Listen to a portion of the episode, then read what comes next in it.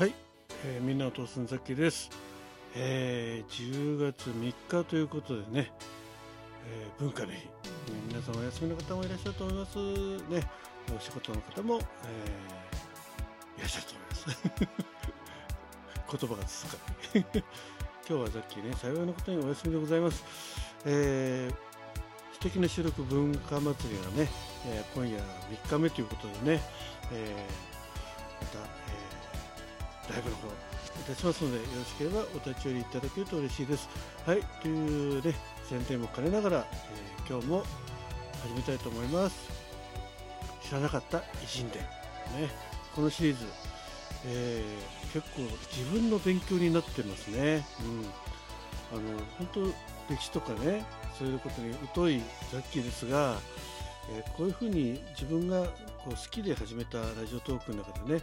こういった形で、えー、紹介していくということでさらに自分のねこうモチベーションが高まってきますね。本当にその科学とか、まあ、いろんな、えー、過去のね、えー、歴史上の人たちのことに触れることによって、えー、やっぱりそういった偉人の方っていうのは、えー、簡単に生まれたわけじゃなくていろんな条件ねえー、歴史上のその環境とかあと、えー、家庭環境とかもしくはもう一途にそれに向かって突進した人たちとかそういったいろんな要素が含まれて今結果として歴史に残っている方なんですね。ですから、えー、皆さんとね一緒にこうこの知らなかった偉人伝をねこううんシェアすることによって何か自分の日常の生活にもね一つの、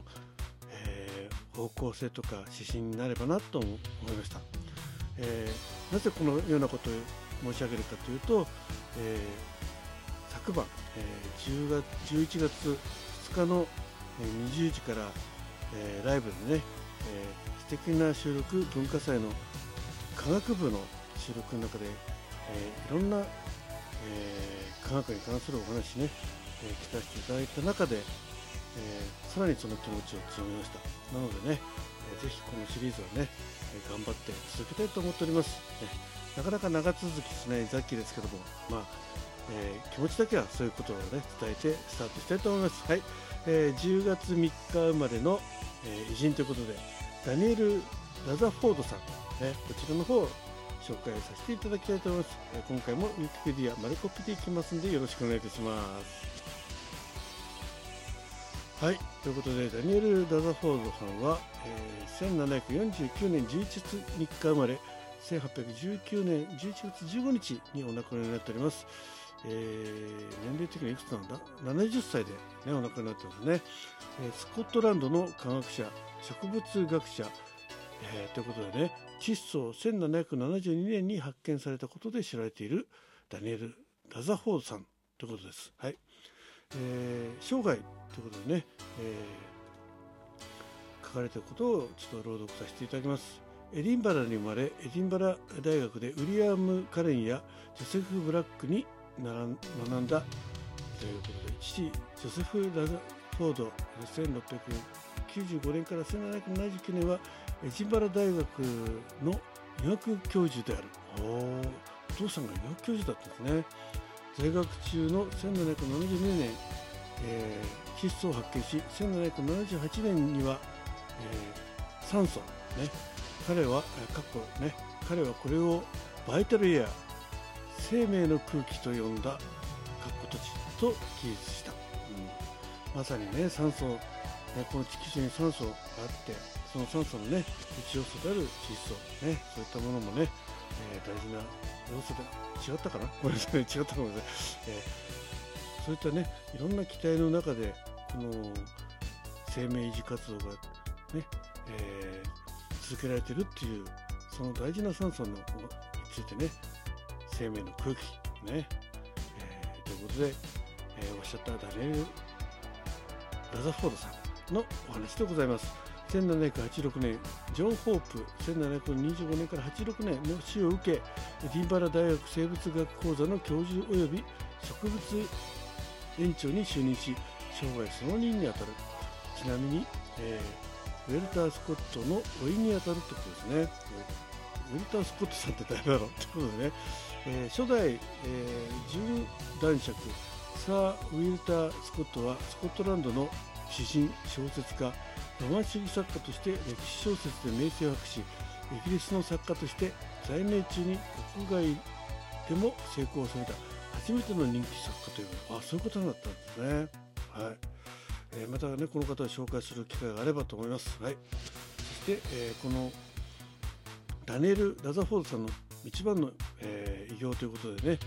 えー、窒素の発見、えー、この項目を読み上げたいと思います。スコットランドの物理学者ジョセフ・ブラックは二酸化炭素の性質を研究する途上で二酸化炭素中ではろうそくは燃えないことを発見した、まあ、これはジョセフ・ブラックさんというね。この方はどういう方かというとスコットランドの物理学者科学者、えー、鮮熱というかな？潜水艦の線に熱。熱容量概念の確率は二酸化炭素の発見者としてあ二酸化炭素の発見者なんですね。1756年から10年間グラスゴー大学で医学と科学の教授を1766年から30年間エディンバラ大学で医学と科学の授業教授を務め科学の定量手法哲学の進歩云々云々ってことが書かれているようです、えー、だからこのエディンバラ校でね、えー、今度のラザフォードさんはねこの教授に、えー、お目にかかったのかなというふうに思いますね。はい。二酸化炭素あごめんなさい。密閉された入れ物の中でろうそくを燃やすと炎はやがて消え残った気体は燃焼しない、えー、このこと自体はすでに知られていたが入れ物の中に残った気体から二酸化炭素を吸収してもまだ不燃性の気体が残っていた。おなるほどね。ブラックは当時自分のもとで研究したダニエル・ラザフォードに問題を与えた。ラザフォードはまず密閉した箱の中でハツカネズミが死ぬまで飼育した。要は密閉した中で二酸化炭素、ね、酸素を吸い尽くして二酸化炭素を異常ましてねねという状況ですよね次に箱の中でろうそくを燃え尽くまで燃焼させそれにリンを燃え尽きるまで燃焼させたその後残った気体を二酸化炭素を吸収すると、えー、溶液二酸化炭素を吸収する溶液に通したところ得られた機体は燃焼せずまたその中で20日のネズミは生きることはできなかった、うん、酸素も二酸化炭素もなくなった中に何かが残ってたんですね。それを吸った、えー、20日のネズミは生きることができなかった、うん、ラザフォードはこの機体を有害な空気、えー、ノクシアスエアまたはプロギストン化した空気。プロギストンというのは、うんえー、燃焼プロギストンとねあのこの間年素のお話で出ましたねこの言葉ね。あなんとなく思い出しました、えー、燃燃焼はプロギストンという物質の放出の過程であるという歴史上の一つの考え方である。プロギストンは、えー、プロギストンプロギストンは燃素と和訳されることがあり、えー、燃素説と呼ばれる。ねこの間もお話しましたね、えー、誰の話だったかな？覚えていませんけど。はい、えー、と名付けた。今回英語ではこれをナイトロジチェーン、えー、窒素と呼んでいる、うん、ラザフォードは1772年にこの実験結果を発表した、えー、ブラックとラザフォードはロギ、えー、フロギストン説を信じていたのでこの理論にのっとって結果を説明した。あすみません。そうでございました。彼らの説によればカツキネズミは呼吸をし、えー、燃焼が起こると二酸化炭素とともにプロギストンが空気中に放出される。その後二酸化炭素を取り除くと空気中には飽和状態のプロギストンが残る。そしてこれがこの気体の中で物質が燃焼しない理由となる、あ、飽和状態のその燃素ね、うん、それでは燃焼しないというふうに解釈したんでね。ラザフォードはまた生物は呼吸とともにプロギストンを排出しておりプロギストンが飽和状態では呼吸できずに死亡すると考えた。だ窒素を発揮したのは間違いないんですけど、まあ、そこにまだプロギストのね理論があったので、えー、まあ、それが何を意味するか分かんないですけど多分正確な解釈ではなかったということを、えー、このウィキペディアの中では、えー、記されているような気がします。いずれにしてもねそういったあの二酸化炭素を発見した、えー、ジョセフ・ブラック教授のもとね、えー